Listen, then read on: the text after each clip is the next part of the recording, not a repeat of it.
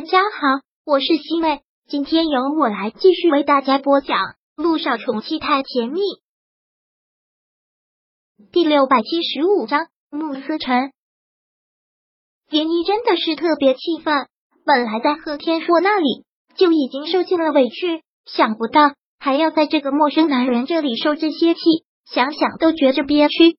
穆先生，还请你放尊重一点，如果你再不放开的话。我可就要喊人了。木南风只能是先放开了他的手，然后特别抱歉的说道：“连小姐，这样欺骗你是很不对，但我真的希望你能给我几分钟，听我解释一下原因。我弟弟不是不想来，是他来不了。那又关我什么事呢？这样也不能掩饰你欺骗的事实。我知道这件事做的有失坦荡。”但我想给我弟弟找的女人一定是要特别出众的，而且是要特别善良，配得上他的。经过昨天短暂的接触，我对林小姐印象特别的好。你就是我们要找的人，穆先生。我觉得你们这些人都特别的搞笑，把女人当什么？当成是一件货物，然后还要验货。觉得不错就跟我说实话。如果你觉得我不好的话。那是不是就我就一辈子也不知道我被你骗了，是吗？绝对不是这个样子的，林小姐，真的是特别的抱歉。如果不是迫不得已，我不会出此下策。真的恳请你给我几分钟的时间，听我把事情的原委跟你说清楚。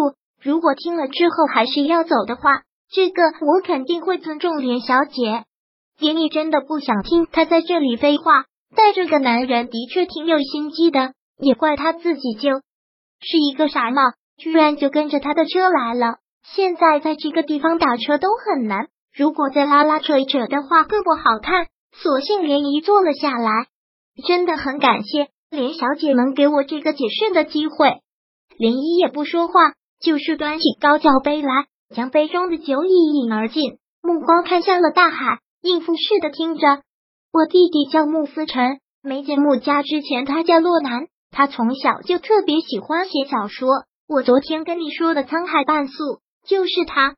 沧海半素，连一听到这个真是大吃一惊。他现在真的特别喜欢这个作者，今天还打算到图书馆把他所有的小说都买来看。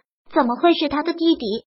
但是又一想，不对，他对沧海半素还是有一点点了解的。他好像是个孤儿，不知道经历了什么。所以才会导致了他的性格是这个样子。穆先生还要再跟我编故事吗？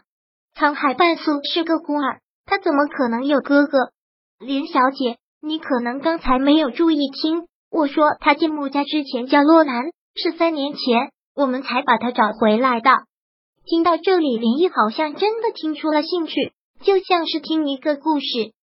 思辰在很小的时候就被人贩子给拐走了。那个时候，我们家族还没有那么兴旺。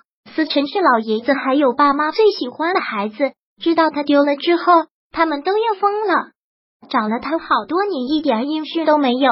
后来家里人都放弃了，以为他已经死了，就移民到了海外。也是后来，沧海半粟慢慢的火了起来，成了知名的作家。有一次电视采访老爷子，在电视上看到了他，就是血缘关系的指引吧。时隔那么多年，老爷子一见他就说那是他的思辰，想方设法的找到了他，做了 DNA，确定他就是失踪了二十多年的思辰。但可惜我父母已经看不到了，这些年里他们已经相继离世。你看过他的小说，大概也知道他的性格挺沉闷的。刚来到穆家的时候，他垂着头一言不发。后来我们才知道，这些年他在外面受的苦。他被人贩子拐走之后，就被卖到了一个很穷的山村。那户人家的男人是个暴力狂，从小就打他。他没有人可以说，就特别喜欢写日记，然后慢慢的喜欢上了写作。在班里作文成绩特别好，不到十岁就在老师的帮助下出版了自己的第一本书，赚了他的第一桶金。然后那家人看他还能用这种方式赚钱，就每天逼着他写。写不出来就打他。他刚来穆家的时候，他还伤痕累累，爷爷真的是心疼坏了，对他疼惜的不得了。也决定要把天灵酒庄交给他。爷爷回国间的这一切都是为了他，想让他接管。然后爷爷请了人教他学经商。事实证明，他特别的聪明，学的特别快，有些见地让老师都觉得惊讶。可就在老爷子要对外宣布他是穆家继承人的时候，一场意外的大火。思辰木南风说到这里哽咽了一下，然后又接着说道：“思辰被烧伤，尤其是他的右腿被严重烧伤，救治也没有那么及时，所以他现在已经昏迷三年了。昏迷了三年，涟漪真的是吓了一跳，怪不得这些年他都没有再出新书了。”是木南风说到这里，真的是特别的抱歉，真的是很对不起，林小姐。我真的不是有意要跟你撒谎，但思辰的情况特殊。说实话，听完这个故事之后，他真的对穆思辰特别的同情，甚至说是很心疼。特别命苦的一个人，但是现实的说，他已经昏迷了三年，现在就是一个活死人。难道是让他跟他结婚，照顾他？那穆先生是什么意思？涟漪觉得特别的愤怒，让我嫁给你弟弟，照顾你弟弟。木南风缄默，你是不是也太搞笑了？我虽然离过婚，但也不至于被人这样看轻。我绝对没有这个意思，我怎么敢看轻连小姐呢？连小姐现在是陆氏传媒的总监，年薪就要几百万，什么样的男人找不到？